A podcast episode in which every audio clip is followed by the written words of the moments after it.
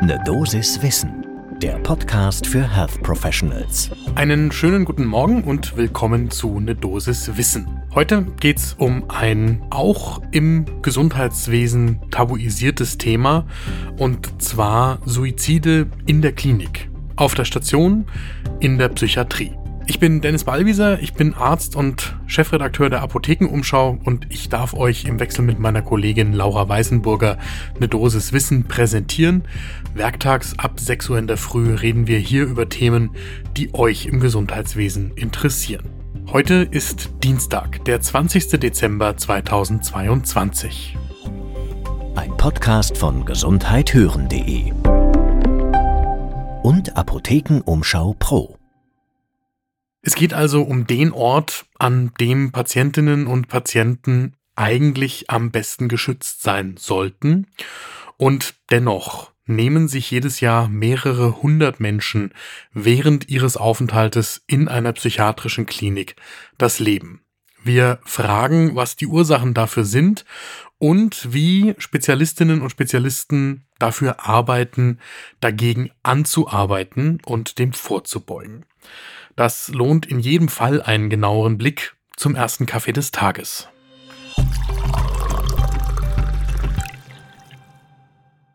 Wir haben für diese Folge mit Ute Lewitzka gesprochen. Sie ist Vorsitzende der Deutschen Gesellschaft für Suizidprävention. Sie ist Psychiaterin und Psychotherapeutin und sie lehrt und forscht am Universitätsklinikum Karl Gustav Karus in Dresden. Wir haben den Link zu ihrem Forschungsbereich und andere Links zu den Hintergründen für diese Folge natürlich in den Show Notes für euch verlinkt. Und bei einem so tabuisierten und auch schweren Thema lohnt sich da ein Blick nach dem Hören, wenn euch das Thema genauer interessiert. Ein kleines bisschen Hintergrund. Wie häufig kommt sowas eigentlich vor, ein Suizid in der Klinik? In einer Klinik-Suizid-Verbund-Studie aus Bayern gibt es dazu Erhebungen an 15 Kliniken und die weisen auf rund 150 bis 200 pro 100.000 Aufnahmen in die Psychiatrie pro Jahr hin.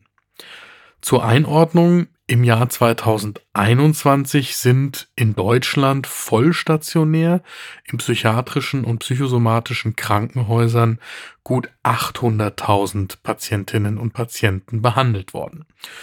Und jetzt eben Kliniksuizide rund 150 bis 200 pro 100.000 in einer Studie aus Bayern. Die Quelle dazu haben wir ebenfalls verlinkt. Das ist eine Dissertation an der Universität München. Die findet ihr in den Show Notes. Um wen geht es da vor allem? Gehäuft um junge Männer mit einer schizophrenen Erkrankung mit paranoiden Halluzinationen und in den vergangenen Jahren deutlich öfter als in der Vergangenheit Menschen mit einer depressiven Erkrankung, die aus therapeutischer Sicht eigentlich gebessert waren. Und wie kommt es dann zum Kliniksuizid? Da gibt es Theorien. Die Statistik zeigt, dass es häufig nach einem Wechsel der Station passiert oder nach einem Wechsel der Therapeutin oder des Therapeuten oder rund um die Entlassung. Also immer dann, wenn es einen Kontaktabbruch zum bisherigen Betreuungsteam gibt. Das würde dafür sprechen, dass Patientinnen verunsichert oder überfordert sind. Ute Lewitzka sagt uns dazu, wer in eine Klinik kommt, der hat ja die Hoffnung, dass das Leiden dann ein Ende hat. Und manchmal geht es aber den Menschen eben auch nach mehreren Wochen nicht besser, noch nicht besser, oder sie müssen zum Beispiel Medikamente mit für sie unangenehmen Nebenwirkungen nehmen. Und das kann mitunter die Hoffnung auf eine Besserung zunichte machen. Ebenfalls gehäuft zu Kliniksuiziden kommt es bei schwer behandelbaren Erkrankungen, wenn augenscheinlich alles ausgeschöpft ist oder nur noch Therapiemethoden zur Verfügung stehen, die für die Betroffenen sehr unangenehm sind und zum Beispiel starke Nebenwirkungen haben. Und dann kommt etwas dazu, was auf den ersten Blick vielleicht banal klingen mag, aber eben auch nicht so einfach zu beheben ist in der Breite. Nicht alle Kliniken sind suizidpräventiv gebaut oder umgebaut. Da geht es um Dinge wie ungesicherte Treppenhäuser oder dass Kliniken in der Nähe von Bahnstrecken liegen. Manches davon könnte man beeinflussen, nicht alles, und da muss genauer hingeschaut werden. Damit ein Blick auf euch, auf die Menschen, die in den Kliniken arbeiten Ute Lewitzka sagt uns dazu, von den Mitarbeitenden in den Kliniken wird Professionalität erwartet, aber ihr seid auch nur Menschen. Und das führt zu Bestürzung, Hilflosigkeit, Trauer, Schuldgefühlen. Das kann zu Schlafstörungen führen, zu Angstzuständen oder auch zu einer Traumatisierung, zum Beispiel bei den Kolleginnen und Kollegen, die PatientInnen tot auffinden. Außerdem kommt es dann natürlich zu Ermittlungen der Kriminalpolizei, Befragungen, Beschlagnahmungen von Akten und das muss natürlich auch so sein, weil es sich dann um einen unnatürlichen Tod handelt, aber das beeinflusst natürlich auch die Arbeit. Was tut sich nun? Es gibt aktuelle neue Projekte, die der Prävention von Kliniksuiziden dienen sollen. Zum Beispiel, dass erstmals eine Datensammlung bundesweit angestoßen worden ist. Das Werner Felber Institut führt dazu eine Datenbank und Ute Lewitzka, mit der wir gesprochen haben, ist eine der Mitinitiatorinnen dieser Klinik-Suizid-Datenbank. Der Gedanke dahinter ist, dass man aus den vereinzelten Suiziden in einzelnen Kliniken und auch aus Bundeslandbetrachtungen keine Statistik ableiten kann. Das Ziel ist, gebündelte Daten von möglichst vielen Kliniken in Berechnungen einfließen zu lassen und daraus bessere Präventionsmöglichkeiten zu entwickeln. Die Daten werden anonym erhoben, das heißt es sind keine Rückschlüsse auf die Kliniken möglich. Bisher sammelt dieses Register Daten von 133 Kliniken, demnächst sollen auch Daten aus der Schweiz mit erhoben werden. Die Kliniken gehen sehr unterschiedlich mit der Suizidalität um. Immerhin 128 von ihnen haben Auskunft gegeben, wie sie das machen. Ute Lewitzka ordnet das so ein, dass die psychiatrischen Kliniken nach bestem Wissen und Gewissen handeln, aber nur in wenigen das wirklich strukturiert oder standardisiert erfolgt. Das ist zum Beispiel in der Geriatrie heute schon wesentlich besser organisiert, weil es da zum Beispiel üblich ist, bei der Aufnahme einen Pflegestatus zu erheben und bestimmte Indizes zu bestimmen.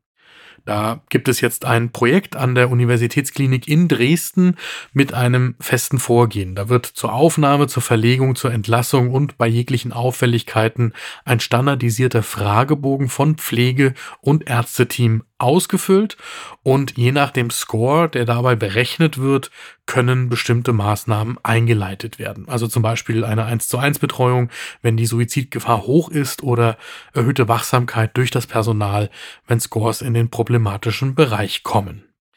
Darüber hinaus könnte man natürlich zum Beispiel die Klinikgebäude umbauen, bei denen die Architektur alleine schon Suizide noch verhindern könnte.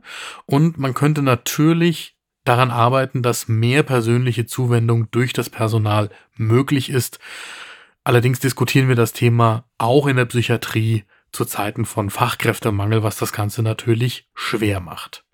Wichtig ist eine Fokussierung auf die Übergänge, also zum Beispiel Verlegung oder Entlassung, weil das mit einem Therapeutenwechsel verbunden ist und weil dort häufig Kliniksuizide passieren.